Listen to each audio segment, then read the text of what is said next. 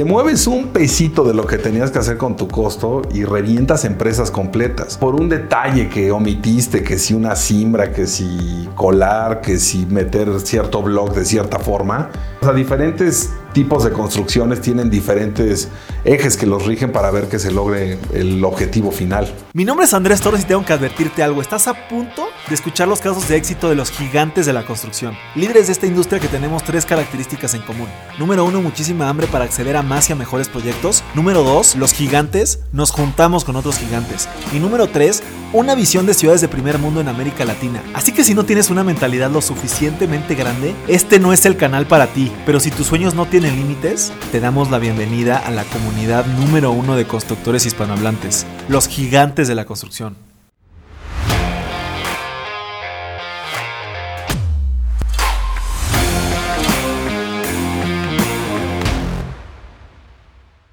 Mis gigantes, bienvenidos a una entrevista más de este podcast, el podcast más importante de construcción hispanohablante.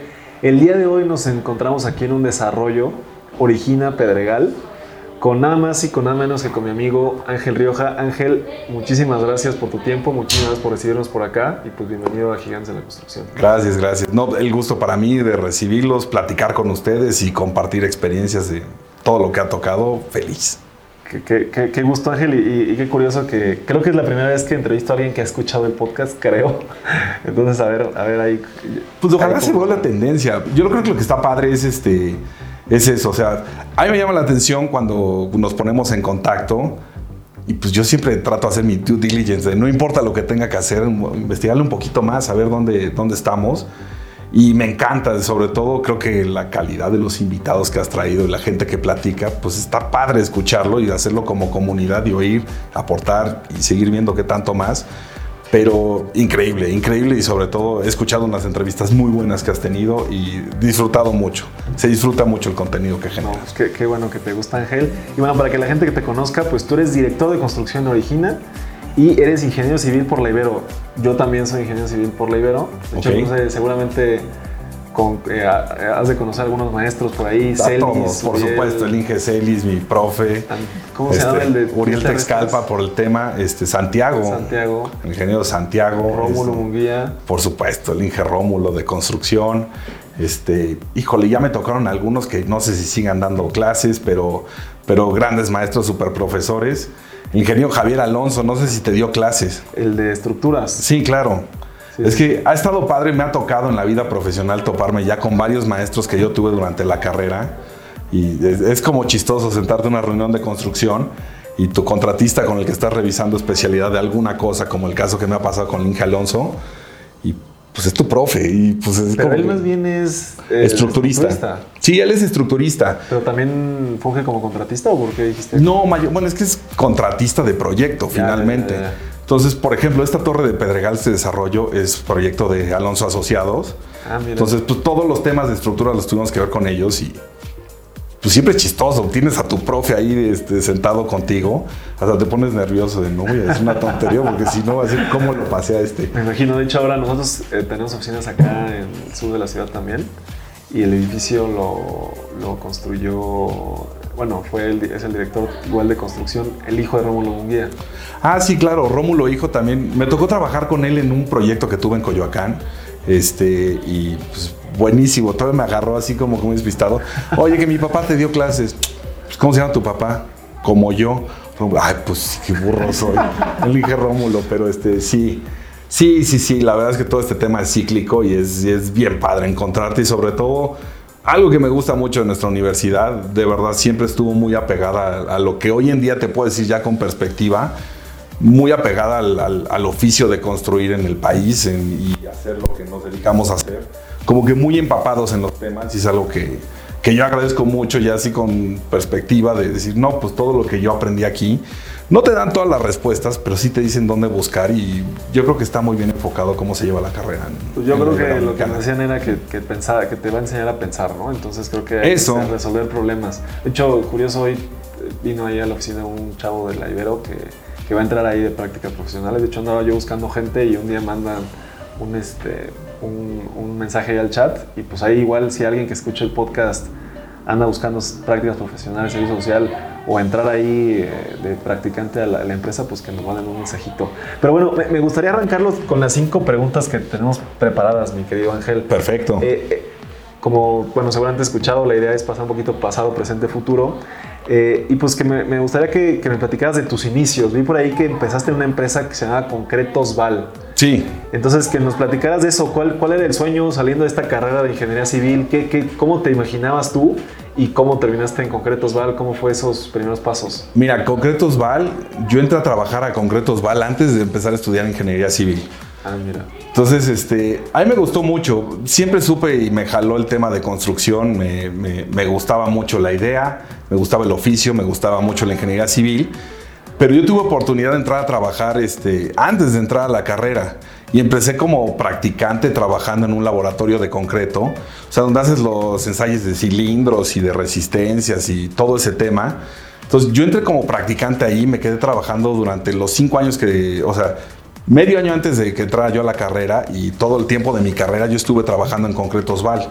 Entonces, a mí me encantó porque pues era bien padre, no te quedabas en lo que veías en una clase de mecánica, de, ¿cómo se llama?, de materiales o de de resistencias. O sea, tú bien la pasaste sin problemas. No, pues estuvo bien padre, como que la hice muy nutrida. Trabajé muy bien con, mis maestros porque era algo que siempre me interesó mucho. Este. Entonces, desde que ibas viendo la teoría como te la exponían, yo podía retroalimentar, oye, sabes que en el campo profesional cambia un poquito porque no es tanto así. Y entonces yo al poco tiempo que estuve en la concretera, me empezaron a meter a diseñar tablas para dosificar concreto. ¡Wow! Era una locura. imagínate que lo que te ponías a hacer cálculos en el, o sea, en el transcurso de un lunes, el viernes ya estaba en producción con ollas, con grava, con arena, con aditivos, cemento y todo el monstruo, con una dosificación tuya. Entonces, es un concepto bien poderoso del tal lo que estoy haciendo y pensando ahorita. El viernes ya es material y ya está. Y lo que es extraordinariamente adictivo del concreto es que es como apuesta todo el tiempo. Lo trabajas, es un producto perecedero, pero vas y lo colocas y hasta los 28 días te enteras si sí de verdad lo que pensaste te está saliendo como lo programaste. Entonces, desde el periodo de cómo lo fabricas, cómo lo entregas, cómo cuelas y cómo dejas colocados los elementos, pues es esa adrenalina que no sabes si sí va a salir todo como lo pensaste. Oye, si te va a fisurar. Eso, y aprendes un mundo de cosas, que las condiciones de cómo te llegan los agregados, y va a tener una influencia con, las resistencias, con las fisuras, como mencionas. Entender el uso para dónde va el concreto y que tienes que diseñar de una forma diferente cuando trabajas un piso industrial, cuando trabajas columnas, cuando trabajas losas. Entonces fue una gran experiencia en el que todo lo que íbamos haciendo lo íbamos probando. Yo tenía antecedente de laboratorio, diseñando mezclas y después me empiezan a mandar las plantas a cerrar inventarios y entonces también trabajar físicamente con las plantas. Una super experiencia que no cambiaría por nada. Y me dejó muy nutrido en toda la parte de especialidad de concreto, tanto lo que hice como la parte de, este, por ejemplo, capítulos estudiantiles. No sé si viste que en la Ibero tenemos un capítulo estudiantil del American Concrete Institute, el ACI. Sí, sí, sí. Entonces, pues, padrísimo. Yo me involucré muchísimo con todo el capítulo. Fui tres veces a competir por la universidad a, Estados Unidos con las cosas que hacíamos de los cubos de concreto para adivinar resistencia con las esferas de concreto. ¿Cómo nos fue? ¿Ganamos algo o no? a la UNAM les iba bien, ¿no? ¿Mandé? Los de la UNAM les iba muy bien en esos concursos o no? Les iba bien, pero no, no, había como que, o sea, no, no era muy dominante. Curioso, había universidades de Teherán que eran los que la, la, volaban. En esos concursos había mucha gente que venía de Terán, del Instituto del Agua de Terán, y eran los que la volaban en esos concursos. Muy buen, o sea, muy bien apoyado todo el tema estudiantil. Y de aquí pues íbamos varias universidades, casi siempre la Iberoamericana, la UNAM siempre tenía representación y a veces nos tocó alguna vez de la Autónoma de Nuevo León, me parece, o dos, tres universidades. Nos iba bien, o sea, a mí el mejor resultado que tuve en un concurso de cubos de concretos, acabamos en cuarto lugar, ya no, ya no llegamos al medallero, pero este, pero toda la experiencia increíble. Y después tuvimos otros participantes de otras generaciones que sí ganaron los concursos de, de, del ACI. Y es un gran ejercicio, es una parte de cómo te involucras con un instituto importante internacional pegado con tu carrera y pegado con el oficio que estaba ejerciendo en ese entonces, una experiencia completa. ¿Y, qué importancia le das tú a este tipo de, temas como de fundamentos del concreto a la hora de ahora estar ejecutando torres de 300 Muchísimo. ¿Sabes qué pasa? No, es, es como muchas cosas que te pasan en, en la vida profesional. No sabes cuál va a ser el impacto a largo plazo de lo que estás aprendiendo, lo que estás haciendo en el momento, pero te va a dejar una base muy fuerte para todo lo que tú vas a enfrentarte en un futuro. Por supuesto, hoy en día pues me sirve muchísimo, digo, finalmente, por ejemplo, una torre como esta es un proyecto de 35 niveles, consumimos 45 mil metros cúbicos de concreto, entonces más te vale que los conozcas bien, cómo funciona, cómo opera, cuáles son las reglas del juego, qué pueden hacer las concreteras, cómo tiene que trabajar el contratista, hasta dónde te llega a dar el material y te ayuda a dar una, o sea, tener una base muy sólida para entender cómo tienes que hacer tu trabajo. Yo no lo pensaba en el momento que estaba trabajando ahí. A mí me gustaba mucho lo que estaba aprendiendo y eso fue lo que a mí me, me, llenó mucho. Todo el tema de, de, conocer técnicamente el material, de ver en niveles internacionales que había muchos estudiantes como yo clavados con el tema de construcción y más en el concreto. Y toda esa base en el momento yo lo disfrutaba mucho, sabía por qué estaba haciendo lo que me tocaba hacer, lo aprendí muchísimo y se quedó como una herramienta bien sólida de algo con el que trabajo yo todas las días, como una tabla de multiplicar. Todo lo que sea concreto tiene que ver mucho con mi operar todos los días, el, entender temas de resistencia, revenimientos, funciones del concreto y demás, saber leer los estudios de todo lo que te todo lo que mandas a hacer de laboratorio, cilindros de concreto, este, las vigas para para probar flexión, todo eso pues te quedas con una base bien sólida y ya sabes cómo funciona eso completo, manejar estadística de esos resultados y saber hasta dónde sí se puede o no se puede con lo que tú estás haciendo dentro de una obra. Entonces es un gran fundamento, no lo pensaba en el momento y pues me encantó compaginar mi chamba con la carrera. ¿Y los ingenieros que normalmente hay en las obras, contratistas o que hayas conocido en, estos años de experiencia profesional, crees que tengan bien sólidos esos fundamentos? Algunos, no hay regla general. O sea, hay gente que sí muy clavada y gente que no clavada. Yo siempre te digo, o sea, en cualquier tema que tenga que ver con construcción, tienes que saber bien, bien cuáles son tu, tu, margen para operar. Cuáles son las reglas del juego, cuáles son las reglas de contrato, cuáles son los términos hasta dónde está las responsabilidades de cada quien. Y en medida que lo manejes mejor, es más fácil que des un resultado bueno. Es decir, con la gente que son, o sea, los contratistas que con los que trabajamos, o sea, con las empresas concreteras, este, pues siempre van a tratar de entregarte el mejor producto, pero tienes que tener claro hasta dónde se vuelve un buen producto, buen producto y dónde está metido un tema de riesgo con tu estructura o con otras cosas que estás haciendo. Entonces, tienes que conocer bien las reglas del juego para ver cómo manejas tu relación con tu empresa concretera. Con la empresa contratista que te trae la mano de obra para trabajar todo, pues tienes que saber cómo se hace el trabajo para que puedas garantizar la calidad. Digo, finalmente los que nos dedicamos a construcción, todo el mundo amanecemos pensando que vamos a hacer el mejor producto de lo que podemos hacer y lo que podemos entregar. Pero todo el margen de hasta dónde se pueden, cuáles son las reglas del juego, pues los tienes que dominar. Hay gente muy clavada y hay gente que pues, no se la sabe mucho. Y en especial el concreto premezclado, como que la gente tiene conocimientos muy básicos y funcionales de hasta dónde se puede y qué se logra. Pero el concreto es un material espectacular, Andrés. A mí lo que me gusta mucho es este, es muy versátil, hay mucha innovación de lo que se ha dado en los últimos años con usos de aditivos y otros elementos. Y si conoces bien de fondo tu materia prima, pues tienes mucho más posibilidades para encontrar distintas soluciones, pensadas o no pensadas, para resolver tu problema. En el caso de edificación en vertical, que es lo que hacemos mucho por acá en Origina, pues este pues es el pan de cada día. O sea, el impacto de costo que tiene hacer estructuras de concreto en nuestros proyectos está entre 25 y 30% de toda la inversión que hacemos. Entonces, de entrada, pues yo creo que sí es bien importante que te domines muy bien sobre ese 25% de tu mundo total, todas las especialidades, lo que te puede funcionar. Sí, inclusive ahora que estás construyendo en Playa del Carmen, pues también es importante lo que necesitas allá, es diferente lo que... Claro, o sea, trabajar en obras este, en frente de mar, que me ha tocado un par de ocasiones, pues es diferente el ataque de sulfatos y cómo te proteges con tu propio concreto para para todo ese tipo de tema. Entonces, ha sido una apuesta muy grande de todas las concreteras en los últimos años, todo el tema de durabilidad, y está asociado totalmente a eso. Por ejemplo, todas las obras que se hicieron en el, en el Naim, el nuevo aeropuerto internacional de la Ciudad de México, o en zonas con lagos, pues finalmente iba muy enfocado al tema durabilidad para ver qué tan densa logras tu mezcla para que te ayude a conservar todo lo que tienes de aceros de refuerzos. Entonces viene una variante de todo lo que puedes escoger de diferentes tipos de cementos, cómo diseñas tu concreto Y el criterio ya no se vuelve diseñar a resistencia a la compresión, sino diseñar a durabilidad y pensar que un concreto que vas a colocar te va a durar 100 años sobre el ambiente que estás trabajando, 50 años, dependiendo qué, qué tipo de inmueble estés haciendo. Claro, claro. Y, bueno, vi también que estuviste en algún momento en el área de costos, una empresa llamada Widisa. Yo creo que el área de costos es pues vital también para, para poder después ejecutar obra.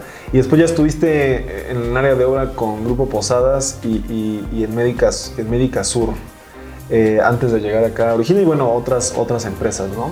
Entonces ahí me, me, gustaría eh, que nos platicaras esa parte de costos, eh, qué importancia le das tú. Nosotros creemos, como te decía, que la parte de, de costos es un semillero para que puedan entender después también cómo se ejecuta la obra, porque qué traes de indirectos, exactamente qué consideraste, cómo está tu financiamiento, etcétera, etcétera, qué cuadrillas consideraste en cada concepto y eso es lo, lo, que te va a llevar también a que seas un buen administrador de obra. No sé tú qué opines de esa parte y cómo fue esta, esta experiencia o este paso en costos y en obra.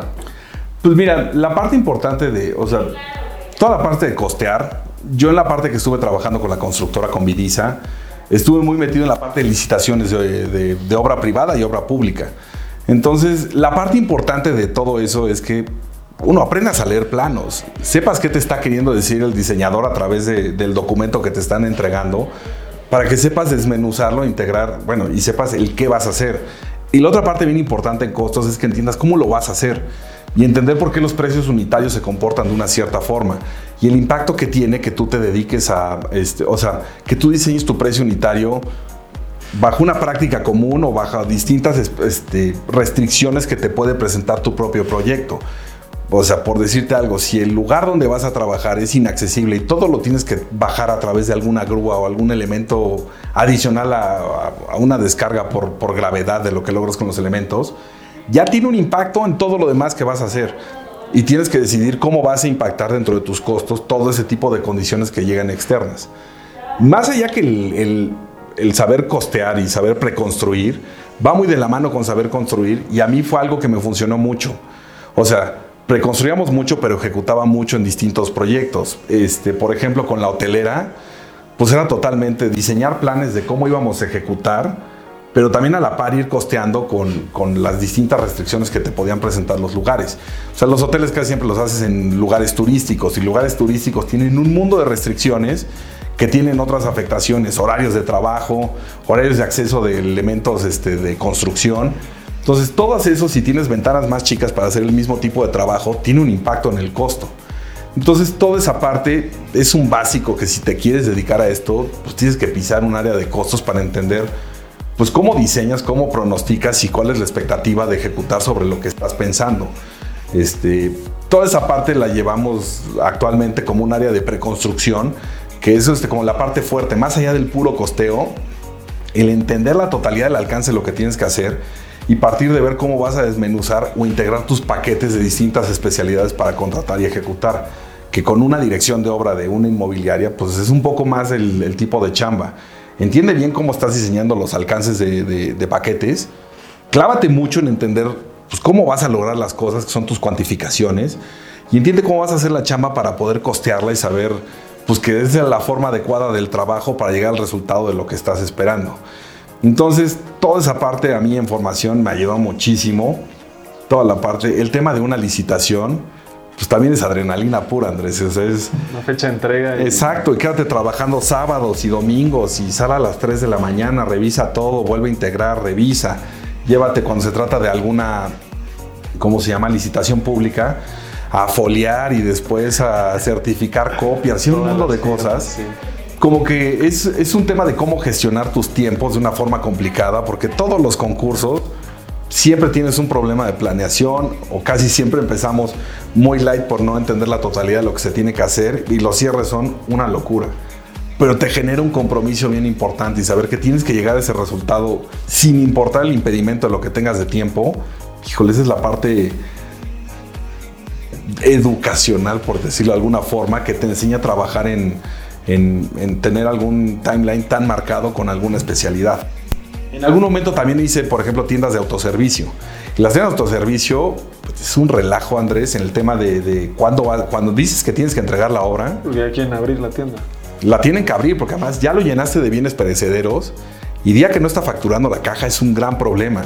Entonces el compromiso de los tres ejes con los que riges una obra normalmente, costo, tiempo y calidad, en cierto tipo de negocios se carga mucho más al tema tiempo, pues como es este, por ejemplo, tiendas de autoservicio o hacer un hotel. Si empezó a reservar la gente y va a llegar algún día que se tenía... No sé cómo le haces, pero vas a tener que llegar al objetivo. Entonces tienes que trazar un plan con contratistas, con equipo propio, con la misma hotelera, con toda la gente, poner de acuerdo a muchas diferentes cabezas a que se alineen a llegar al objetivo. Y esa es la parte de, de educación de ese tipo de trabajos que llegas o llegas. Y en algunos negocios no es tan importante. O sea, por ejemplo, entrega de departamentos inmobiliarios sí es importante, pero el tipo de calidad con lo que estás entregando te rige un poquito más sobre el tema del tiempo a lo que estás entregando.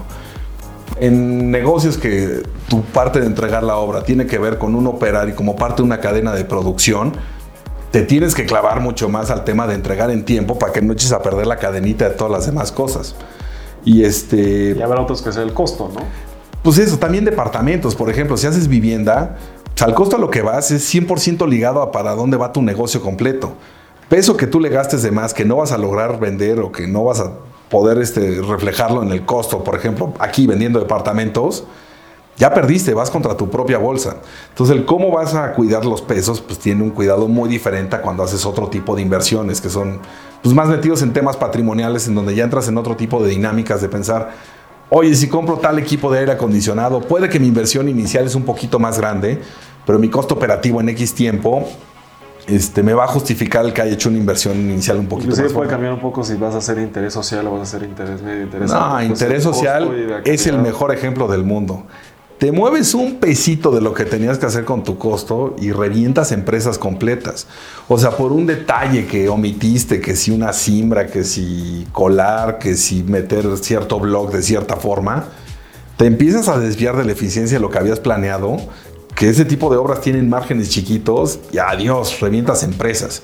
Entonces, como que diferentes, o sea, diferentes tipos de construcciones tienen diferentes ejes que los rigen para ver que se logre el objetivo final. Claro, claro. Y, bueno, como, como decíamos, estamos aquí en Origina Pedregal. Eh, vi que vi por ahí en, internet que bueno lo diseñó Sodo Madreno, creo que eso lo saben muchas personas. Son dos torres, se están construyendo actualmente una, ¿no? Todavía. Sí, ahorita estamos en, en proceso de ejecución de la segunda torre. Ahorita entregamos la primera torre, este fue el primer proyecto de, la empresa, es el primero que capitalizamos, se vuelve a realizar y entregamos departamentos. Este, y pues bueno, fue un reto tamaño del mundo, porque finalmente este, aquí somos una empresa joven, tenemos cinco años de habernos fundado y de cinco años para acá ya haber entregado una torre de 90 mil metros cuadrados y 35 niveles, pues ya es una locura. Y pues partimos ahora sí que trayendo gente con super experiencia para cada una de sus diferentes áreas.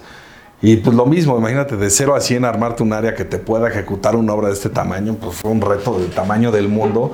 La obra por sí sola y el reto de integrar empresa y integrar un equipo con el que pudiéramos lograrlo. Me imagino, me imagino, justamente este tema de las torres, las unidades, los pisos, que creo y también son 124 metros de altura, las, las dos cada una de las torres. Eh, ¿cómo, ¿cómo, fue ese proceso de planeación? ¿no? Por ejemplo, eh, en, torres tan altas que a lo mejor necesitas, y creo que lo platicamos un poco por teléfono, eh, pues ciertos horarios de comida, porque a ver, si vas a subir a la gente, van, van a comer allá arriba o van a bajar, o sea, ese tipo de detalles vas a necesitar cuántos elevadores o vas a necesitar cuántas nuevas torres, o sea, toda esa parte como de planeación, ¿cómo, ¿cómo, la llevaron a cabo y qué tan compleja fue o qué tan compleja es en torres tan altas?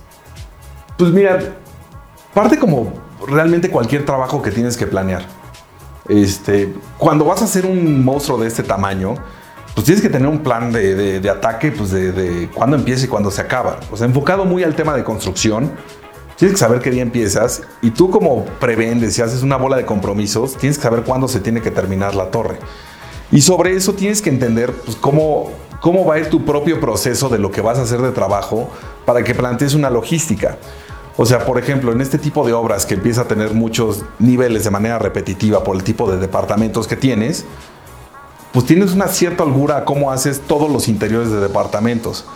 Pero la estructura, no, Andrés, la tienes perdida. Así que el mismo material, el concreto, lo que platicamos ahorita, el concreto tiene su tiempo y no puedes presionarlo de más. Y cómo vas avanzando con ir sacando tu propia torre, pues tienes un cierto tope de límites de tiempo que ya no le puedes ganar a lo que te demanda el material propiamente.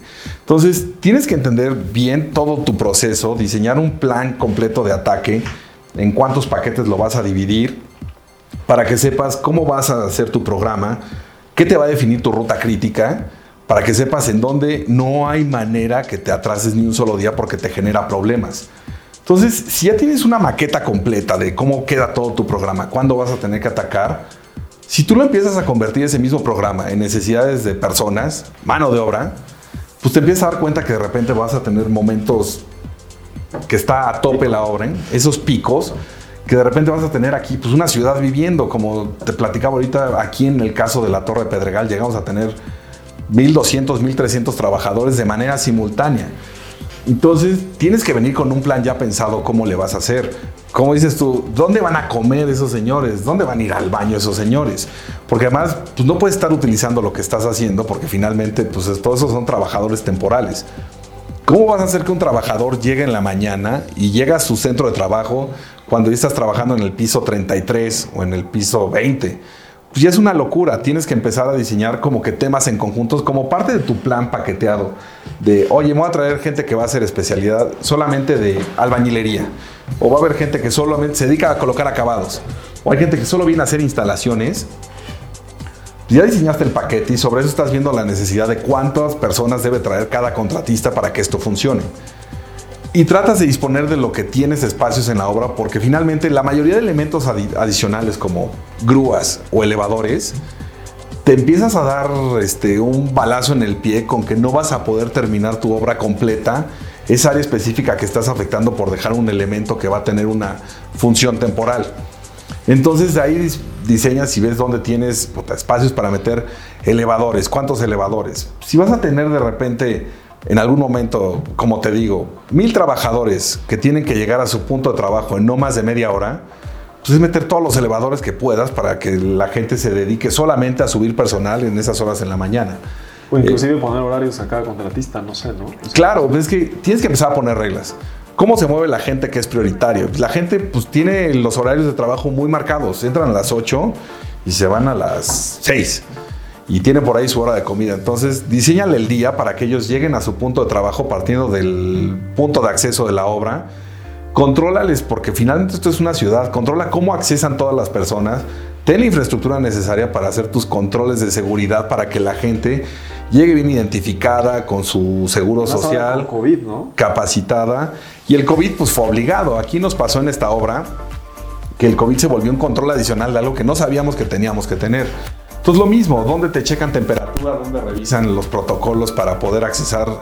Pues tuvimos que hacer muchas cosas en distintos momentos, meter los túneles sanitizantes, los famosos tapetes, el estar desinfectando gente, lavando, lavarse, o sea, poner lavamanos. Tuvimos que implementar un mundo de lavamanos en distintos puntos de trabajo porque la necesidad nos lo pidió. Entonces, partes de diseñar una ciudad. ¿Cómo diseñas la ciudad? Pues entiende la completa. O sea, ¿cómo diseñas las necesidades de todos los trabajadores aquí? ¿Cómo dices tú, Andrés? Pues bueno, este señor a la una de la tarde, sí o sí, baja y come. Comer arriba en los centros en un punto no concentrado te trae un tipo de problemas. Problemas sanitarios que de repente pues la gente y la cultura por el tema de basura es un problema complicadísimo en el país. Es más fácil que tengas un solo centro de consumo para que ahí tengas servicio de comedor, tengas un servicio de vender refrescos o las cosas básicas para que puedan estar funcionando, a medida que, la gente solamente te consuma dentro de tu proyecto y que no estés perdiendo tiempo, porque la gente sale dispersa para distintos puntos y no pueda tener esos servicios. Entonces, desde un principio diseñas que vas a tener un comedor que se va a volver escalable y en qué momento de la obra tiene que quedar. Este, los accesos, diseñas en qué momento vas a tener que accesos, por qué puntos, dependiendo de la propia logística de tu obra. Las bodegas y todo. Claro, pues es que por cada contratista que tú traigas le tienes que ofrecer un espacio de bodega para que resguarde herramienta básica, su material y hasta tenga algunas oficinas administrativas de controles propios. Entonces, partes de una macrologística con un plan pensando en que vas a paquetear en X número de contratistas, diseñas tus áreas de uso que normalmente usas estacionamientos o algún área abierta donde puedas poner distintas bodegas diseñas un layout completo de todos esos 20 contratistas que te van a traer, cómo quedan ubicados, dónde va a quedar su servicio de comedor, quién va a proveer el servicio de comedor, todo lo que vas a tener de elevadores y pues tienes que pensar, ¿quién opera el elevador? O sea, no es nomás rentar y traer un elevador. Y ahora ¿Quién también opera? la, la escuela de la fundación que vamos a poner en tus horas. ahí. Sí, eso es- me encanta la idea. Es que de verdad, dentro de ese tipo de logísticas es más fácil planear, por ejemplo, escuchándote el- la- en, un podcast que, que- que tuviste con todo este tema de la escuela dentro de la obra. Pues es más fácil si desde un principio destinamos un área que pueda ser un aula para los trabajadores. Pues está más fácil, ya lo tienes como que planeado. O sea, la clave de todo esto es planear y entender de qué elementos dispones.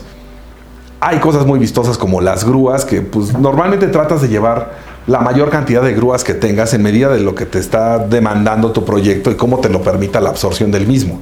O sea, por ejemplo, en este tipo de, de desarrollos, departamentos, que son muy altos y hay muchos ya vendidos, pues es prioritario cumplir tu promesa de marca, que es algo que tenemos muy, muy arraigado aquí en Origina. Si prometimos que iba a pasar esto, vamos a llegar a la meta y te vamos a entregar una calidad que va a superar tus expectativas. Y el compromiso de tiempo, que en desarrolladores inmobiliarios es como que, híjole, ese es el, Es el complicado, coco. complejo. Ese es el coco de cocos porque se conjuntan un mundo de cosas. Eso nos lo fijamos como pues, cuáles son las, nuestras promesas de marca y dónde nos metimos más. Y de ahí partió el que tanto podíamos meter de grúas, todas las que nos cupieran los proyectos, elevadores, todos los que nos cupieran los proyectos, que operaran de manera segura. Como dices tú, logísticas. Bueno, personal, pues está obligado en qué horario tiene que trabajar el personal. Pero entonces ya destinas otros horarios para hacer movimientos de los diferentes materiales de cada especialidad. Y si oye, ¿sabes qué? La grúa 1 tiene estos horarios para estos contratistas y son tus horarios de, de elevación de material. La grúa 2 tiene estos horarios. Los elevadores, si hay cosas que puedes subir por elevadores en ciertos horarios. Y pues vas haciendo una logística maestra que además tienes que vivir, ¿cómo decirlo? Ya totalmente tolerante a la frustración porque vas haciendo planes y la misma operación te va modificando las estrategias que tienes. Pues hace rato te platicaba. Aquí con COVID, pues tuvimos que seguir operando y nos demandó una operación totalmente diferente. Tanto en temas de cómo estaban los controles de seguridad. Nos pasó en algún momento que algunos contratistas nos traían más personal de lo que estaba planeado. Y entonces adapta tu plan y para que todo pueda estar funcionando y que estés garantizando las eficiencias de los diferentes frentes de trabajo. Y ayer en una junta decían, si nunca has tenido un problema en obra, nunca has hecho obra, ¿no? Y, Es y normal. ahí me, me- me- me gustaría preguntarte, en tema de indicadores o reportes, ya sea de obra específicamente o temas un poquito más financieros, ¿qué es lo que ustedes revisan o en este caso revisaban muy constantemente en tema de indicadores, avances o qué es lo más, qué es lo más relevante para ustedes en esa parte?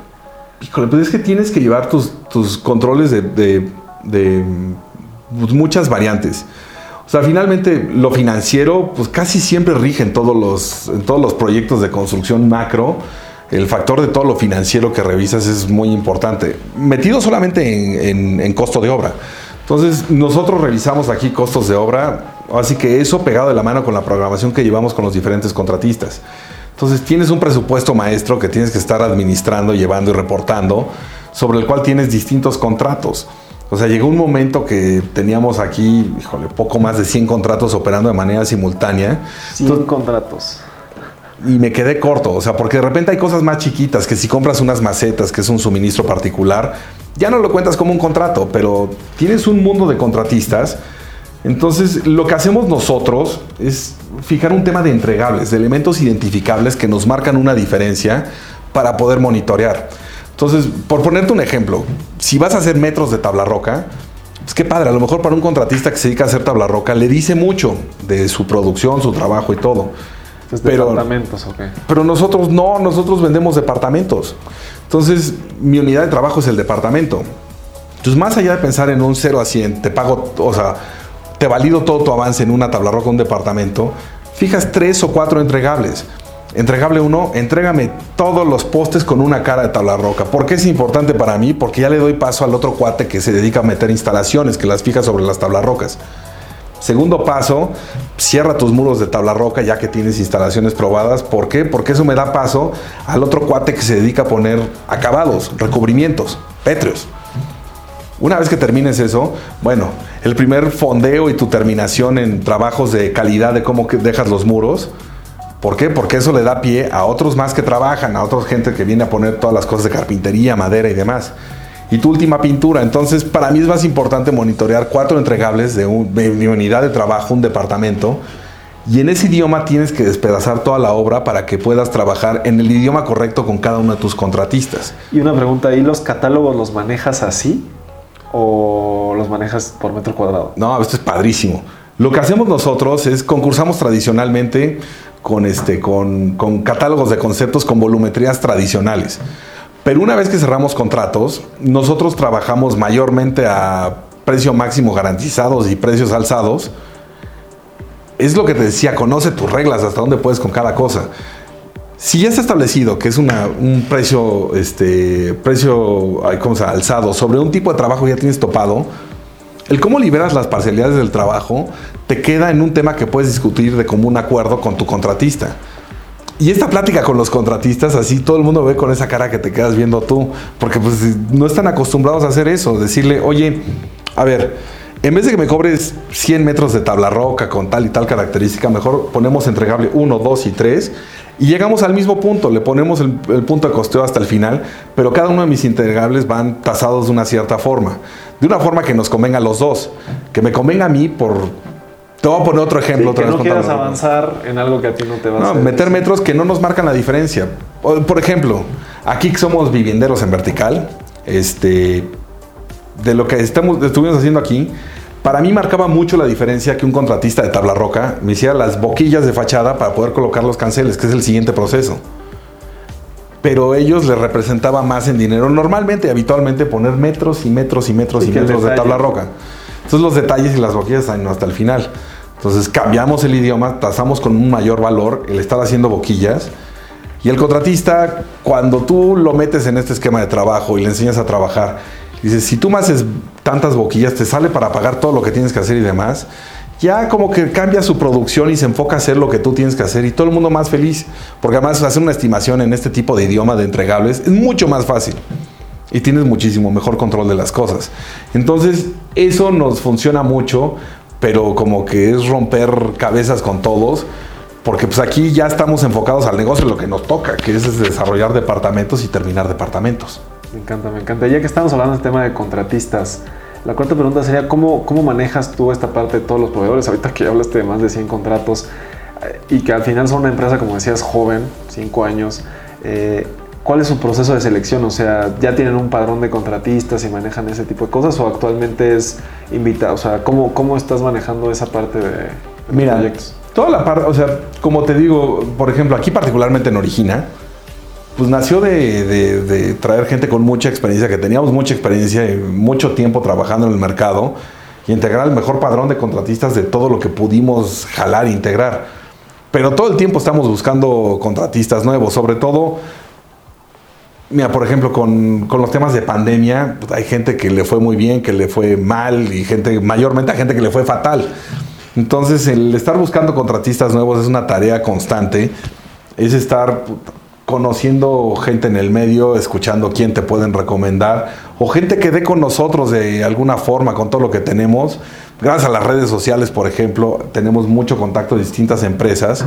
Y sobre eso, el padrón que tenemos existente, con quien hemos trabajado y con quien vamos integrando, dependiendo de los stakeholders de cada proyecto, porque pues depende mucho cada proyecto y son como que universos diferentes. Aunque aquí tenemos diferentes proyectos, por ejemplo en Origina, los stakeholders de cada proyecto son diferentes.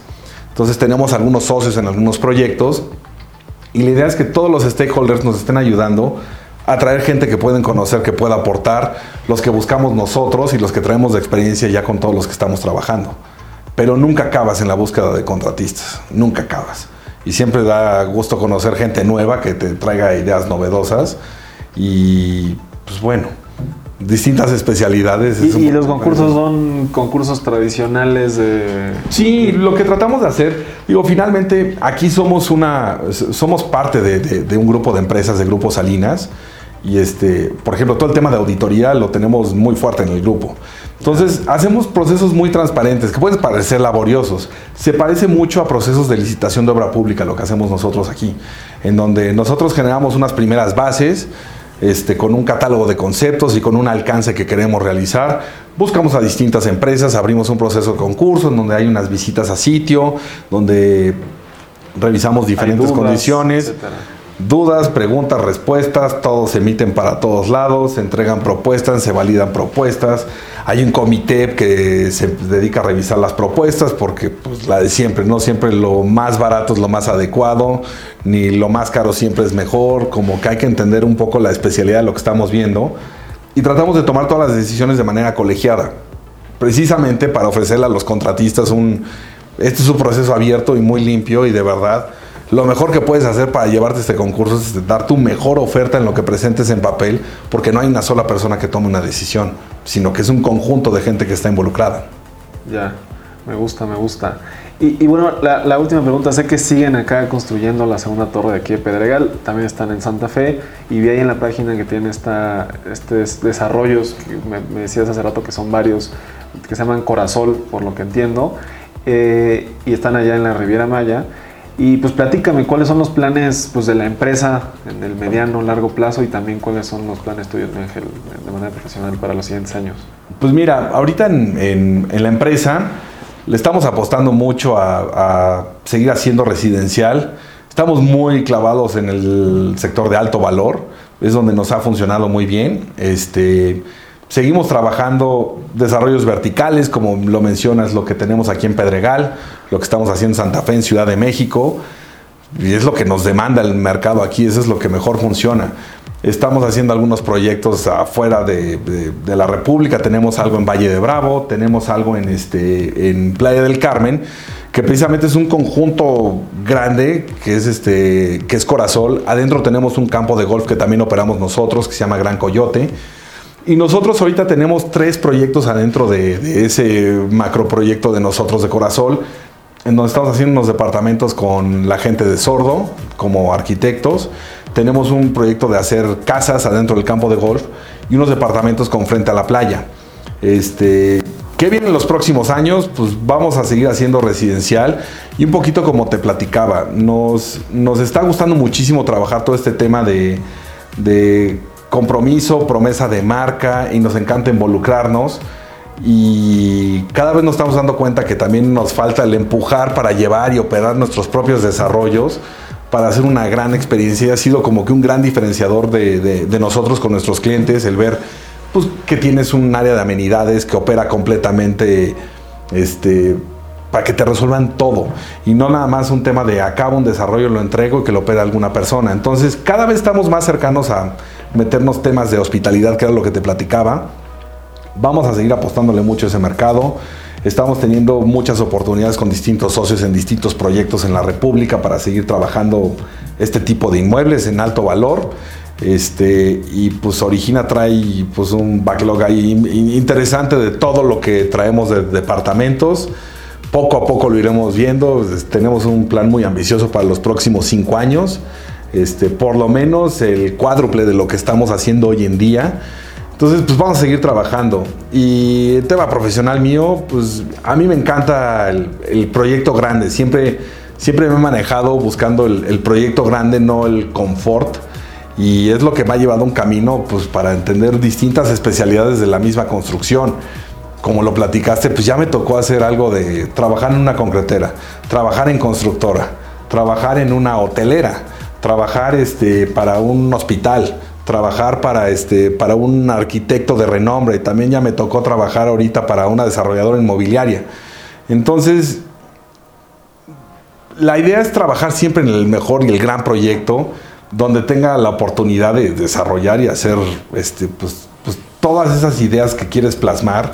De repente te quieres comer el mundo así de volada y como que quieres atacar de todo un poco Origina ha sido una gran plataforma a nivel personal, profesional, que me han dado oportunidad de hacer todas las locuras que se te ocurra, Andrés, y por eso seguimos creciendo, estamos muy contentos y pues ahorita en el horizonte seguir trabajando mucho en, este sueño que tuvimos muchas personas hace tres, cuatro años de vamos a hacer la mejor inmobiliaria de la Ciudad de México y que escala la mejor del país y que hagamos productos que nadie más hagamos y hoy en día estamos totalmente comprometidos toda la gente que estamos metido en esto.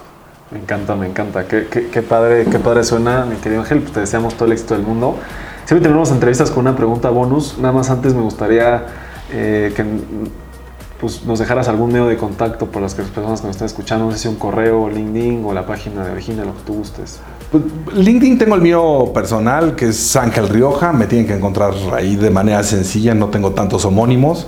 Este, eh, nivel de contacto, te pasaría algún contacto por empresas contratistas, este, chavos que quisieran estudiar, a mí me encantaría. O sea, ahorita que tú estás buscando este, gente para aprender, créeme, me encanta la idea, me gusta trabajar mucho con gente joven. Hay mucho que enseñar y que aprender. Este, eh, te paso contactos para ver. Mi contacto de la empresa es, este, mi correo es arrioja.originamx.com.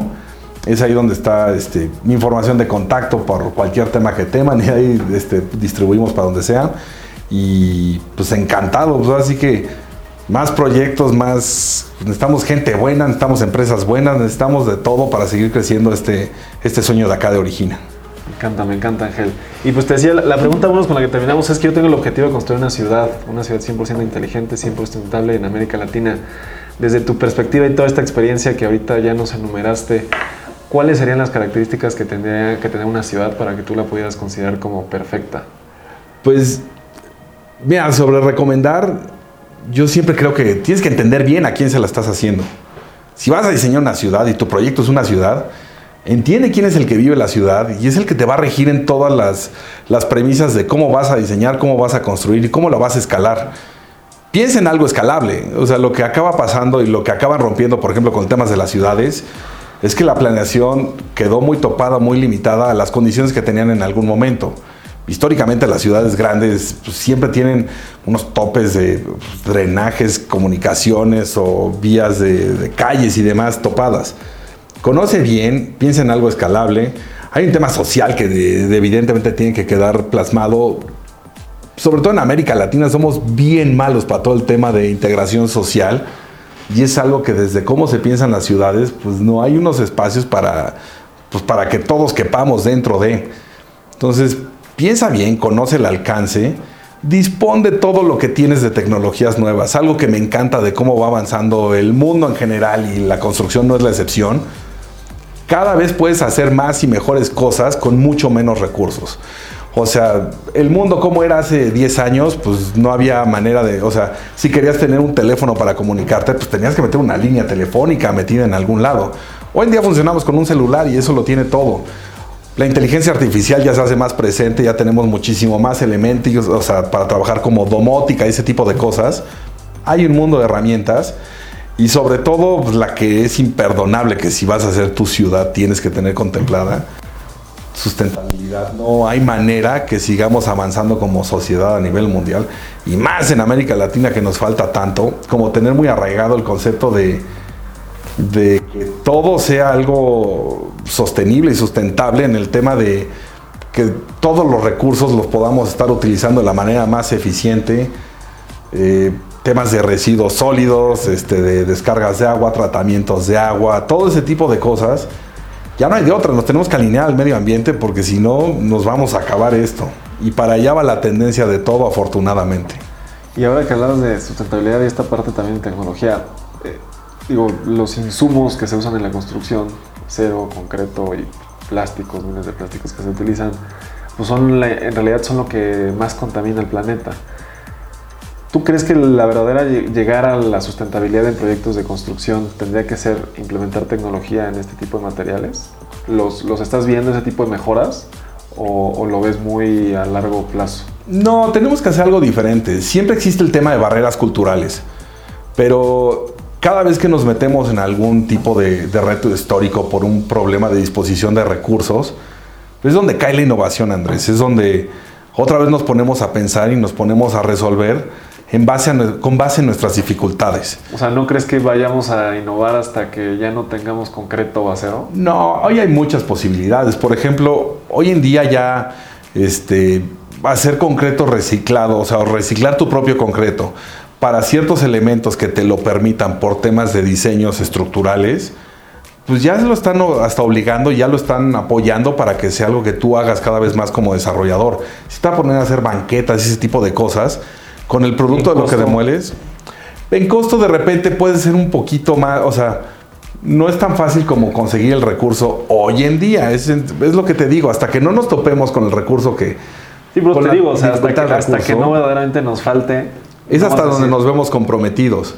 Hoy en día, mira, por ejemplo, el tema de trabajar cierto tipo de inmuebles, por ejemplo, oficinas, todo este tema de las certificaciones LEED y demás, bueno, ya te apremian. Si tú cumples un cierto tipo de puntaje, si llegas hasta cierto tipo de calificación LEED, hay empresas que te pagan mejor rentas porque ya lo hiciste todo de una manera sustentable. En vivienda todavía vamos muy atrasados, por lo menos aquí en México. Entonces, en medida que te vayan apremiando el que tú tomes cierto tipo de medidas, este, velo como analo- la analogía de los coches. Hoy en día si sacas un coche que es o híbrido o eléctrico, pues tienes un, o sea, pues un premiecito por ahí de exenciones de estar pagando verificaciones y otro tipo de cosas que pagas con los coches normales. Entonces, con ese tipo de apoyos para que vayan incentivando a que vayas migrando, pues vas a lograr muchísimo más cosas. Siempre ha estado el camino, por ejemplo, de ahorita que hablabas muy específico del concreto, los concretos poliméricos, pues es una industria que podía ser mucho más, o sea, con mejores materiales y lograr mucho más cosas. Sí, el costo es mucho más alto. Sí, vele, registro- vele así a las cementeras que el, produ- que el producto que le han invertido miles de millones de dólares históricamente ya no funciona. Es igual que con el tema de los coches de combustión. O sea, hay que estar dándole la vuelta a- con innovación a los grandes retos de lo que tenemos ahorita. Y pues siempre vamos a encontrar un camino. Hoy construimos de una cierta forma que funciona muy bien para nosotros. Pero por ejemplo en América del Norte, ahorita que hablabas otra vez de concreto, pues allá utilizan la madera como un método sustentable de cómo trabajan y saben muchísimo más que nosotros. O sea, hemos tenido retos aquí en Origina trabajar estructuras de madera y el problema es que culturalmente no, no hay ni contratistas que lo sepan hacer bien, no hay, no hay mucha gente que sepa de todo eso. ¿Cómo se metieron los norteamericanos eso? Pues hasta que entendieron que era una forma... También hay un tema sísmico en México a diferencia de Estados Unidos. ¿No crees que eso también marca una diferencia? No te cambia mucho. O sea, finalmente cualquier este tipo de, de- de zona que esté sujeto a un tema sísmico puede resolver estructuras con cualquier tipo de elemento. Madera, concreto, acero, bambú en algunos lados del mundo ya lo están haciendo. ¿Qué es más difícil y tienes que hacer elementos más robustos? Pues habrá una serie de restricciones. Pero finalmente construimos con lo que es adecuado para nosotros. Inclusive reglamentos acá en México, para eso a lo mejor hay hasta complicaciones, ¿no? se quedan muy cortos. Mira, casi siempre cuando estás empujando la barrera de algún tipo de proyecto que, que- que hagas, o sea, me ha sucedido, por ejemplo, haciendo hoteles pegados al mar. Llegamos a un punto en donde la normativa nacional no nos decía mucho de hasta dónde teníamos que diseñar los canteles, canceles para que los de fachada, para que te resistieran cargas de huracanes. Y migramos a normativa de, Estados Unidos, de Miami, que los que tenían más desarrollado y con eso los, los reglamentos y las normativas se van a empujar un poquitito más de lo que tú los estés llevando al extremo. Y sí, en todas las cosas que no hacemos habitual falta muchísima normatividad y regulación. Pero pues es un tema de que lo iremos resolviendo como sociedad conforme a los retos que nos enfrentemos. Por eso te digo, en Norteamérica encuentras un mundo de, documentación de cómo trabajar con estructuras de madera. El recurso está disponible, ellos siembran y resiembran de una cierta forma para poder estar haciendo talas controladas para tener su material de producción. Dependiendo del tipo de reto es hacia dónde vamos a innovar y hacia dónde vamos a ir.